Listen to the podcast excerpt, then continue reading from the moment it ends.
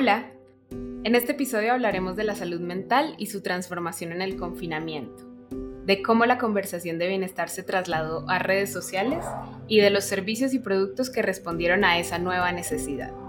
¿Dónde estamos las mujeres en esta revolución digital? ¿Cuál es nuestra participación? ¿Y estamos siendo o no escuchadas a la hora de crear estas soluciones y estos productos y servicios? Invitamos a Paula Hellu Brown, terapeuta familiar y de pareja y doctora en trabajo social. Además, es Chief Clinical Officer de Jana, un robot conversacional creado para ayudar a mejorar el bienestar emocional de las personas por medio de estrategias basadas en la terapia cognitivo-conductual. Paula hace investigación sobre salud mental dentro de la comunidad latina y crea espacios y programas de salud mental en lugares muy inesperados. Este es el podcast de emprendedoras. Paula, platícanos de ti, cómo llegaste hoy a donde está Paula, cómo descubriste Jana y en general cómo también encontraste esta afinidad en la salud mental para hacerla parte de tu trabajo. Me, me encantó la cuestión de salud mental desde que era muy chica. Yo empecé a aventurarme en estas preguntas de por qué somos como somos los seres humanos, por qué pienso y siento así. O sea, yo siempre fui una persona que sintió mucho y, con una intensidad enorme, entonces siempre me dio curiosidad saber por qué y por qué somos diferentes unos de los otros. Entonces, eh, mi carrera empezó como psicóloga organizacional. Eh, esa fue mi, mi introducción a la psicología.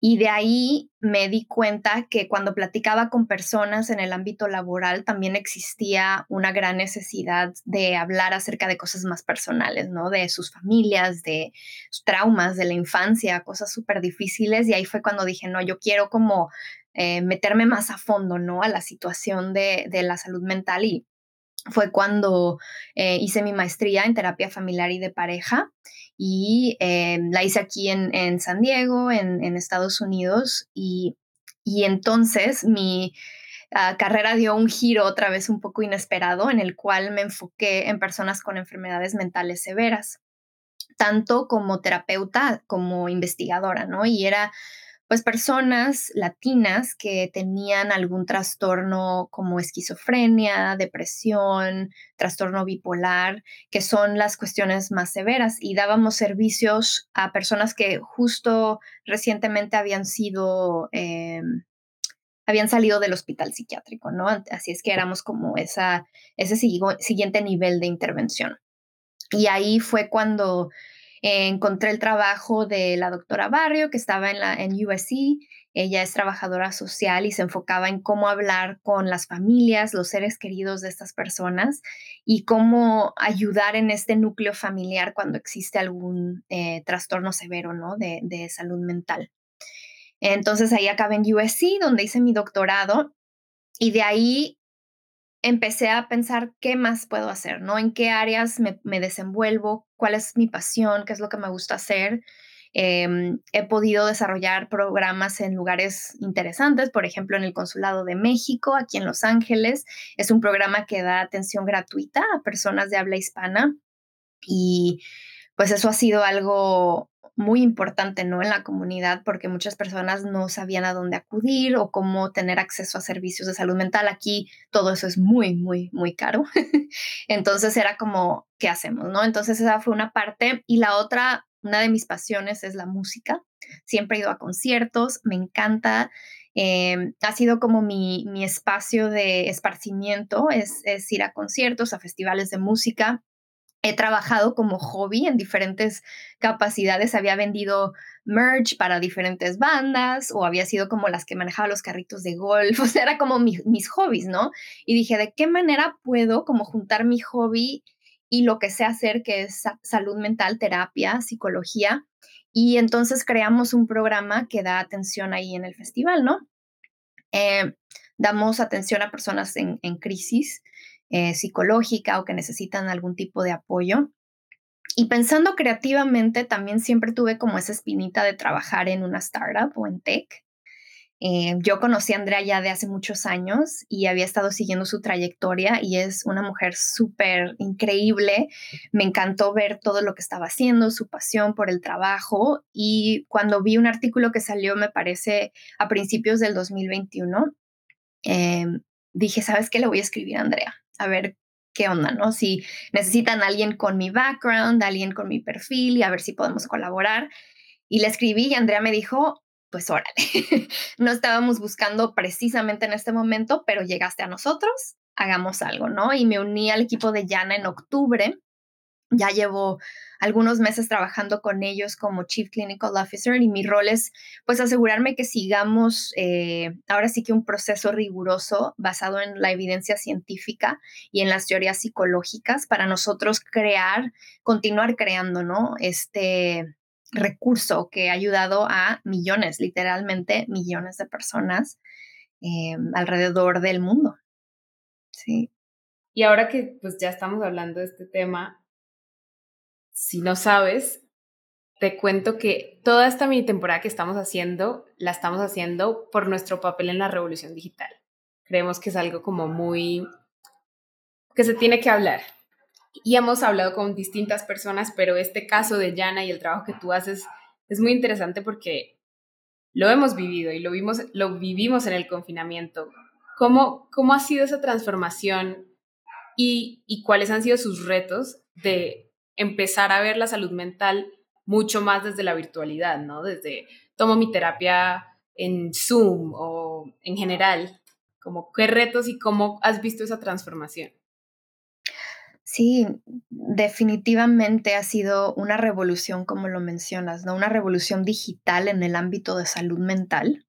Creo que tanto con proveedores como pacientes, usuarios, personas que necesitan este tipo de servicios, a veces nos encontramos en la disyuntiva de pues ahora que no podemos vernos cara a cara, ¿qué hacemos, no? O ahora que las personas están teniendo más dificultad en tener acceso a estos servicios, ¿a dónde recurrimos? Y pues nos ha dado esta oportunidad de pensar creativamente cómo solucionar problemas que a lo mejor han estado ahí por muchísimos años, pero se hicieron mucho más visibles, ¿no? Eh, más explícitos en esta, en esta pandemia. Y creo que Yana entra a resolver muchos de estos, de estos problemas, ¿no? Para empezar, pues cómo me siento más cómodo, cómoda, me familiarizo con lo que es la salud mental, porque la verdad es que nuestra sociedad nos enseña muchas cosas, pero no nos habla francamente de la salud mental, ¿no? O sea, no, no sabemos qué, qué nos está pasando a veces, ni siquiera las palabras para describir lo que sentimos, no sabemos con quién hablar. Y Yana trae un recurso que ayuda a que nos sintamos más cómodos, ¿no? Que, que sintamos que aunque sea en la privacidad de nuestro hogar, vamos a poder empezar a, preguntar este tipo de cosas, aprender más acerca de nosotros, a entender el por qué, el cómo, quiénes somos. Eh, entonces creo que eh, en cuestión de esta revolución digital, herramientas como Yana nos van a dar, ayudar a acercarnos, ¿no? Eh, y lo interesante es que hablamos de un acercamiento humano a través de un dispositivo digital, un robot, un Zoom, una pantalla, una cámara, que pensaríamos lo hace menos humano, pero lo que yo he encontrado es, es lo contrario. Fíjate, interesantemente, muchas personas, sobre todo quienes están en, un mayor riesgo de no buscar ayuda, es como esa, eh, como esa mano amiga, ¿no? Que se extiende y que te dice, hey, aquí hay, aquí hay otra manera de hacer las cosas, ¿no? O sea, si hoy no te puedes levantar y no puedes salir de tu casa, aún así puedes trabajar en ti, ¿no? Y, y creo que a mí eso es lo que más me gustó de Yana, que sentí que es como ese, esa opción para quienes han creído que a lo mejor no hay opción, ¿no? Para ellos. Entonces, pues sí hay retos, sí hay, hay cosas que, que a veces nos preguntamos qué, qué, cómo le hacemos, qué hacemos, ¿no? O sea, a, lo mejor eh, algo que hace Yana súper bien es personas que sienten que están en crisis, es cómo las dirigimos a los recursos ¿no? indicados en ese momento. Y creo que ser como ese, ese canal o ese, como le llaman, puente entre alguien en crisis y los servicios que pueden salvar su vida, yo creo que eso es algo, algo importante y uno de los retos que, que a mí en lo personal me, me llena más, eh, siento más plenitud de poder, de poder ayudar.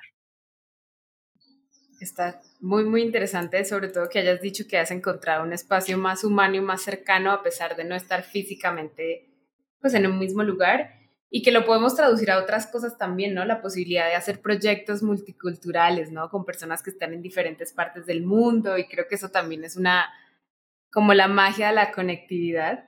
Eh, pero también tenemos esta otra parte que, que ha hecho como un hueco, lo digo yo al estar lejos de mi familia, por ejemplo.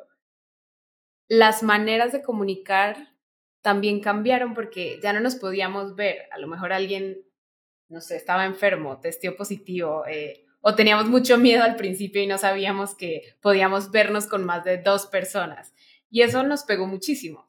Eh, ¿cómo, ¿Cómo podemos como identificar más esos sentimientos, pero sobre todo hablarlos con nuestros seres queridos? Porque siento que claramente, y lo sabes tú más que yo, la terapia es indispensable, pero creería que también la, la conversación con personas que te conocen de toda la vida.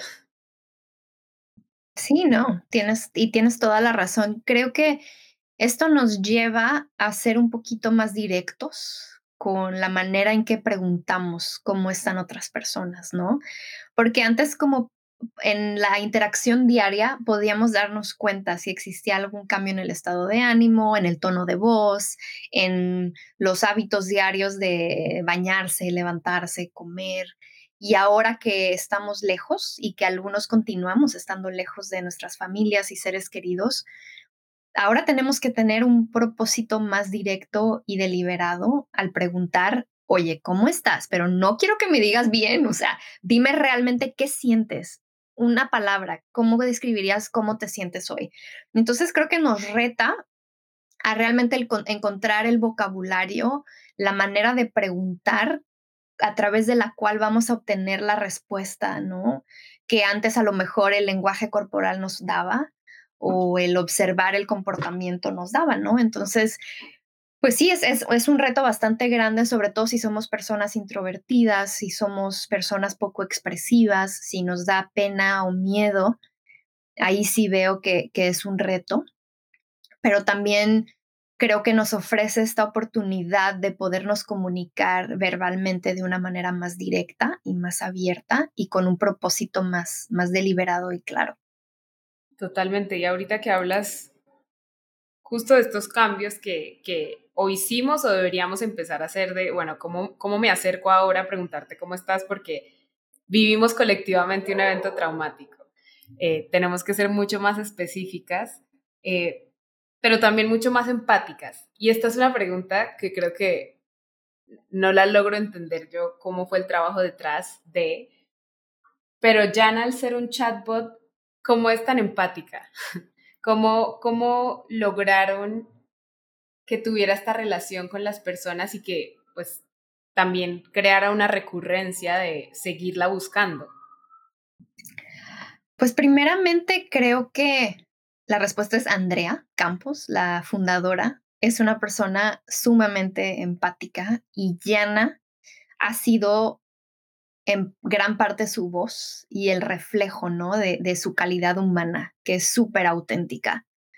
Creo que Yana es cómo extiende la humanidad, no sé, o sea, es como, como por ejemplo, pienso en, en, en la película de Disney, de Big Hero 6, bueno, creo que es Disney, no sé si es Disney, oh my god, pero esa película donde es como un robotcito que ayuda a las personas y te da un abrazo y te, no sé, te está ahí para, para cuidarte, entonces creo que Yana el, propósito de Yana ha sido muy claro desde un principio y es precisamente ayudar, ofrecer un espacio lleno de compasión y lleno de empatía, que primeramente es como la voz y, esa, esa voluntad de Andrea y como ha continuado creciendo Yana, se ha convertido en ese trabajo en equipo, porque la verdad el equipo de Yana es, uy, no sé, uno de los mejores lugares en los que he trabajado. O sea, así como sientes esa calidez a través de las conversaciones de Yana, es como lo que se siente trabajar en esta, en esta startup, ¿no? Y quien crea las conversaciones son personas que tienen entrenamiento y capacitación de salud mental y psicología. Tratamos de seguir protocolos de, con evidencia científica, manuales de intervención que han sido validados. Entonces, lo que estamos haciendo nosotros es no únicamente crear un chat, un robot que, que va a hablar, sino nos aseguramos que todas las conversaciones que Yana tiene con las personas sean conversaciones que están empapadas de compasión y de empatía, pero además de evidencia científica que nos ha demostrado anteriormente que este tipo de intervención sirve. ¿No? Y es de lo que más me motivó también a trabajar en Yana. Es que yo sabía que no es alguien nada más como, ay, improvisando, ahí se va, muy buena idea, hacemos, ¿no? O sea, no, es alguien que realmente se ha tomado el tiempo de investigar, de relacionarse con, con las personas, de buscar consejo, de buscar eh, consultar con los expertos. Entonces, es una aplicación que ha sido creada con mucho propósito y con toda la intención bien delineada de principio a, a donde estamos ahorita, ¿no? Entonces, yo creo que eso que la gente siente cuando interactúa con Yana va a sonar super cursi, pero siento como que es ese amor y esa pasión que todos los que trabajamos en Yana todos los días tratamos de, de extender a, todas las personas, ¿no? Alrededor del mundo. esa, esa sensación de, hey, hay alguien ahí a quien le importas. Y, y sí, es un robot y una aplicación, pero realmente hay alguien detrás, ¿no? Behind the scenes que efectivamente te quiere, ¿no? Y que efectivamente se preocupa por tu bienestar. Qué importante, la verdad. Eh, y creo que es un, pues es una necesidad que siempre ha existido, ¿no? La salud mental es algo que, igual que nuestra salud física, es equivalente. La importancia es la misma. Eh, pero lo que decías eh, al principio no, no es tan común, ¿no? O sea, siento que ha tenido bastante revuelo últimamente, pero no nos enseñaron, o hablo de mi experiencia latina también, no era como oh sí, tienes que ir a terapia y cultiva todo tu bienestar mental. Em, y quiero saber ahorita que pues ya realmente estamos en esta nueva normalidad que llaman, ¿no? Al final ya sabemos cómo cuidarnos, ¿no? Lávate las manos, usa tu tapabocas. Lo que seas que hagas para cuidarte, ya hay suficiente información. ¿Qué problemas ves más en Llana? O sea, ¿qué problemas de salud mental actualmente ya incluso volviendo como a reinsertarnos a la sociedad están pasando? Creo que lo, más importante que, atendemos son cuestiones de ansiedad y depresión. No sabemos específicamente o como, detalles personales de, lo que está viviendo la, la, gente, pero a grandes rasgos lo que más eh, busca resolver son cuestiones de, ansiedad y depresión. Vemos también mucho eh, en cuestión de autoestima, que nosotros creemos que tiene que ver con la cuestión de estar más en redes sociales, de, de no tener esa interacción con personas cara a cara y lo que vemos a veces está con filtros, con diferentes cosas que hacen que, que las personas no se vean como, como son realmente. O sea, el típico que la persona se para de la cámara y trae el pantalón de la pijama, ¿no? Pero lo que vimos fue, uy, súper bien, ¿no? De acá para arriba. Y como que eso ha sesgado mucho ese, ese concepto, ¿no? De nosotros mismos. Em, entonces, sí, cuestión de ansiedad, de depresión, que son como el, primer objetivo que atiende Yana, pero también sí eh, cuestión de gente que se siente solitaria, eh, por estar lejos de su familia, eh, personas que se sienten tristes, eh, cuestiones de relación familiar y de pareja, que fue otra cosa que sí se vio súper afectada durante la pandemia y el confinamiento, esas relaciones interpersonales, que sin lugar a duda fue algo que también vimos como aumentar, ¿no?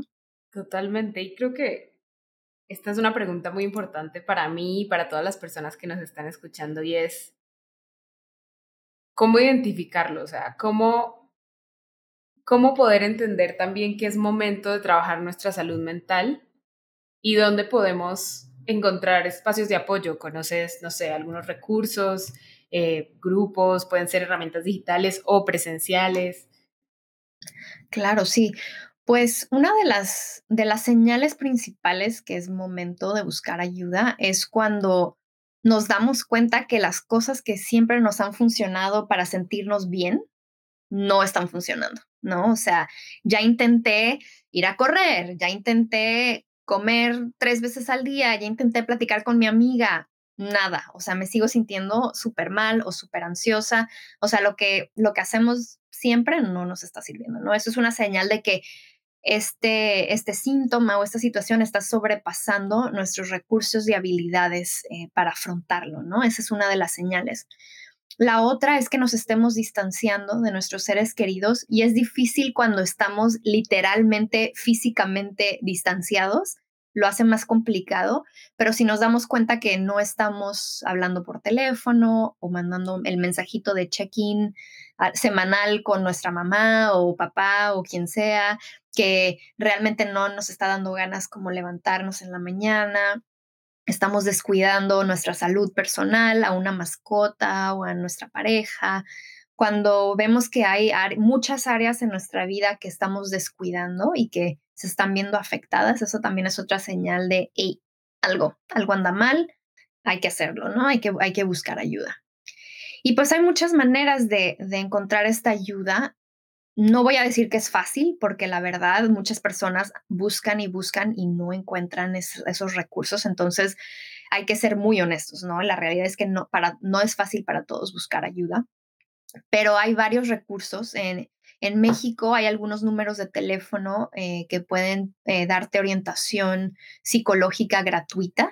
Ah, muchas de estas funcionan las 24 horas. Por ejemplo, eh, la línea de SAPTEL, Consejería SAPTEL, es una hotline y es un sistema nacional, o sea, pueden hablar de toda la República Mexicana y es atendida por psicólogos certificados.